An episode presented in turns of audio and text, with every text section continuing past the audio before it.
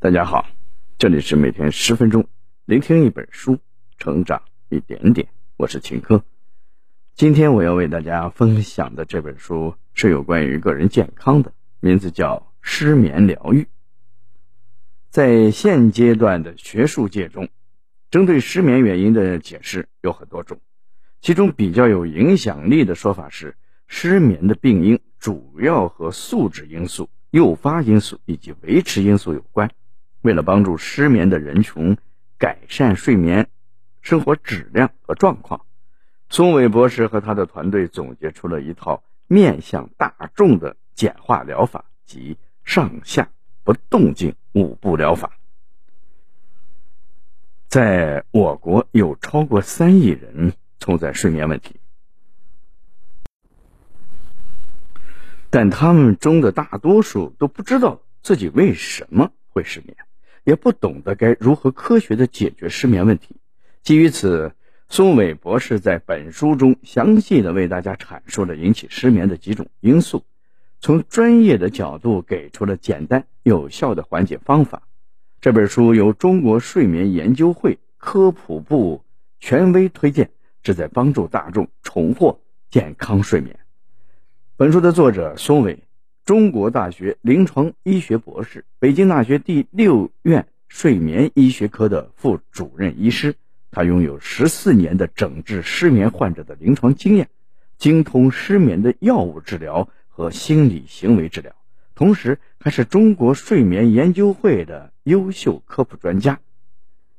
通过本书的聆听，我们将获得以下两个层面的提升：一，人为什么会失眠？如何改善失眠状况？下面我会用大概十分钟左右的时间来为你讲述书中的精髓。看过克里斯托弗·诺兰导演的电影《失眠症》的都知道，这部电影以阿拉斯加的一个小镇作为背景，当时恰逢极昼，二十四小时天空都是亮的。男主在强光和误杀搭档的双重刺激下，患上了严重的失眠，经常从凌晨三四点哭坐到天亮。失眠以后，他的情绪变得焦躁不安，甚至还出现了幻觉，严重影响了他的思维和判断，最终也促使他走向了悲剧。影片最后，男主人倒在血泊中，喃喃地吐出一句话：“让我好好睡会儿吧。”让我好好睡会儿吧。这句话可以说是每个失眠患者的共同愿望。为此，他们也做过很多努力，比如吃褪黑素、做睡前运动、喝酒助眠、泡脚等等。可最终，大家都会无奈的发现，这些方法都只是一时有效，没过几天，失眠还是会找上门的。为什么会这样呢？难道就没有长期有效的？科学的改善睡眠的方法吗？接下来，我将通过人为什么会失眠以及如何改善失眠这两个部分出发，帮助大家了解失眠，学习如何来对抗失眠。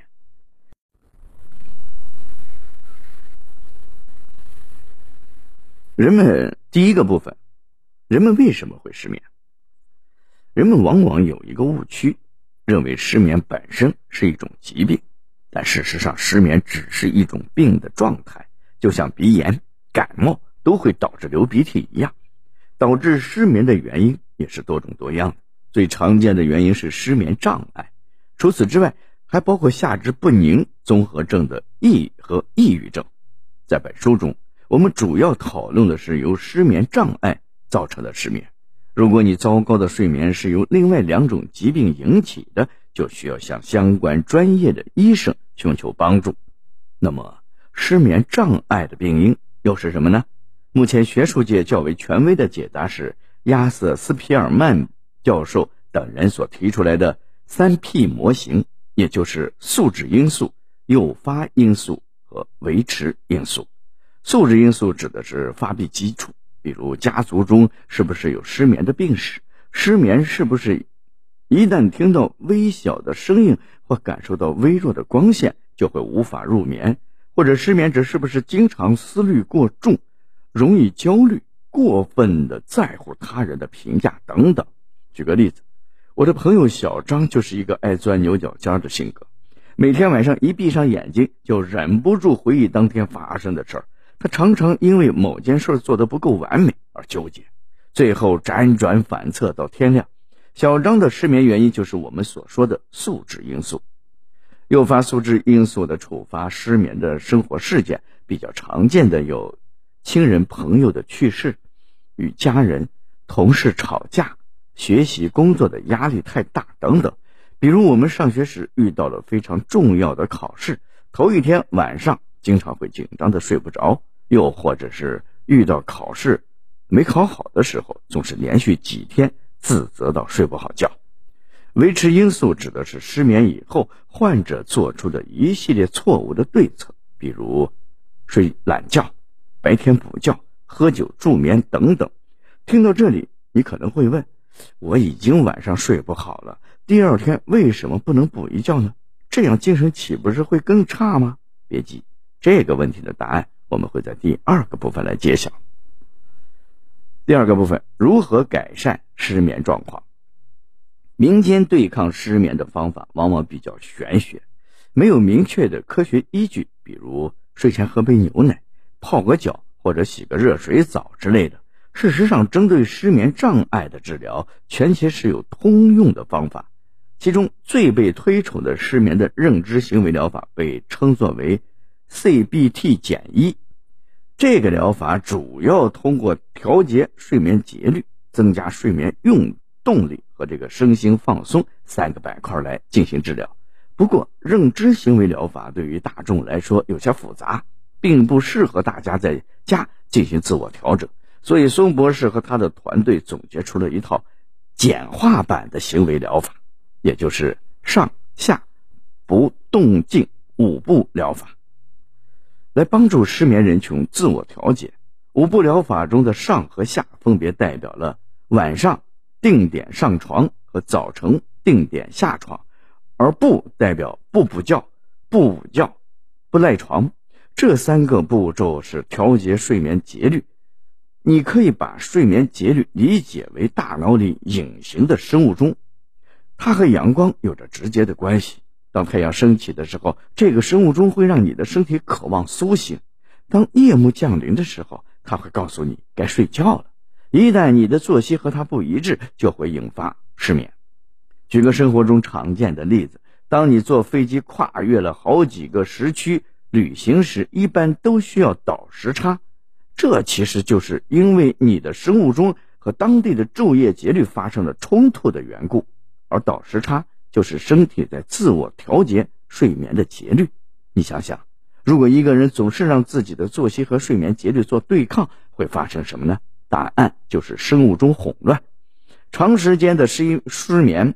所以，要想改善睡眠，就不能任由自己太早上床或者太晚起床，这只会让睡眠的节律越来越混乱。保持在固定的时间睡觉和起床，才是良好的睡眠习惯。考虑到不同年龄人对睡眠时长的需求不同，作者建议六十岁以上的失眠患者晚上十点半上床，早晨四点半起床，总卧床时间达到六小时即可；而六十岁以下的患者同一时间上床，早晨五点半起床，多睡一个小时。还需要注意的是，五步疗法中的“步”还意味着不要在床上做与睡眠无关的事儿。其目的在于建立床和睡眠之间的条件反射，这是什么意思呢？举个例子，一朝被蛇咬，十年怕井绳，就是典型的条件反射。看到柠檬就会感觉自己牙酸，也属于条件反射。如果我们能够建立起床和睡眠之间的条件反射，就能做到一躺在床上就有空感，想想就让人期待。具体怎么做呢？很简单，就是。不在床上做与睡眠无关的事儿，例如玩手机、看书、追剧等等。接下来，我们再来看看五步疗法中的动，它代表了白天有氧运动一小时，目的在于积累睡眠的动力。这一点很好理解。我们每天都做很多事情，身体就会越来越疲惫。等这个疲惫累计到一个阀值，就自然而然的会空了。因此，我们可以通过增加每天的运动量来积累疲惫感，也就是积累睡眠的动力，这样晚上就会想睡觉了。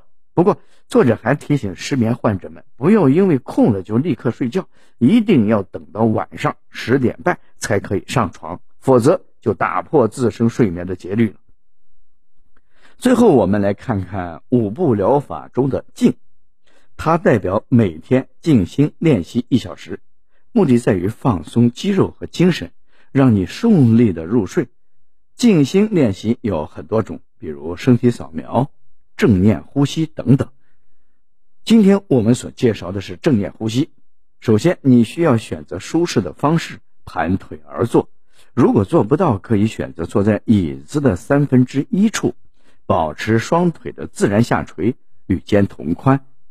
接着，双手叠放在一起，右手在上，掌心朝上，拇指相抵，置于丹田。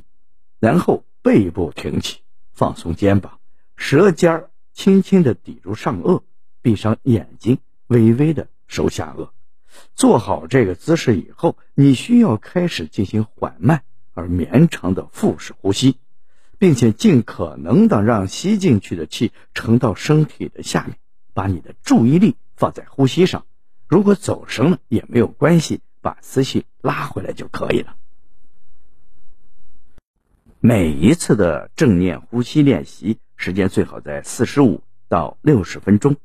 对失眠患者来说，睡前做三十五到四十五分钟的正念呼吸，对放松身体有很好的帮助。另外值得一提的是，正念呼吸本身就是放松休息的一种，和睡觉有异曲同工之妙。所以，如果你半夜醒来睡不着，你可以坐起来练习正念呼吸。一组练习做完之后，能继续入睡是最好的。如果不能继续入睡也没有关系，可以继续做正念呼吸，以达到休息的目的。读到这里。这本书的内容我们已经了解的差不多了，下面我来为大家总结一下。现在较为权威的说法认为，失眠是由三种因素造成的，分别是素质因素、诱发因素和维持因素。而改善失眠的方法主要可以通过调整睡眠的节律、积累睡眠的动力和放松身体来达到。其中，孙伟博士就提出了上下不动静五步疗法，分别是。晚上定点上床，早上定点下床，不睡懒觉，不补觉，不在床上做和睡觉无关的事儿，每天保持一个小时的有氧运动以及一个小时的静心练习。其实，对于失眠的人来说，最可怕的不是睡不着，而是害怕自己睡不着。这种焦虑感会潜伏在人的大脑中，让你翻来覆去，睡眠质量急剧下降。我们应该认识到，睡眠就和饿了、渴了一样，是无法被身体控制的。既然不能控制，不如就接纳它，放松心态，才能更好的进入睡眠。以上就是《失眠疗愈》这本书的主要内容。希望大家通过我们的解读，了解到了失眠的原因和缓解失眠的方法，每晚都能好好的睡个觉。好了，以上就是今天这本书的全部内容。恭喜你！我们又听完了一本书，每天十分钟，聆听一本书，成长一点点。我是秦科，我们下期再见。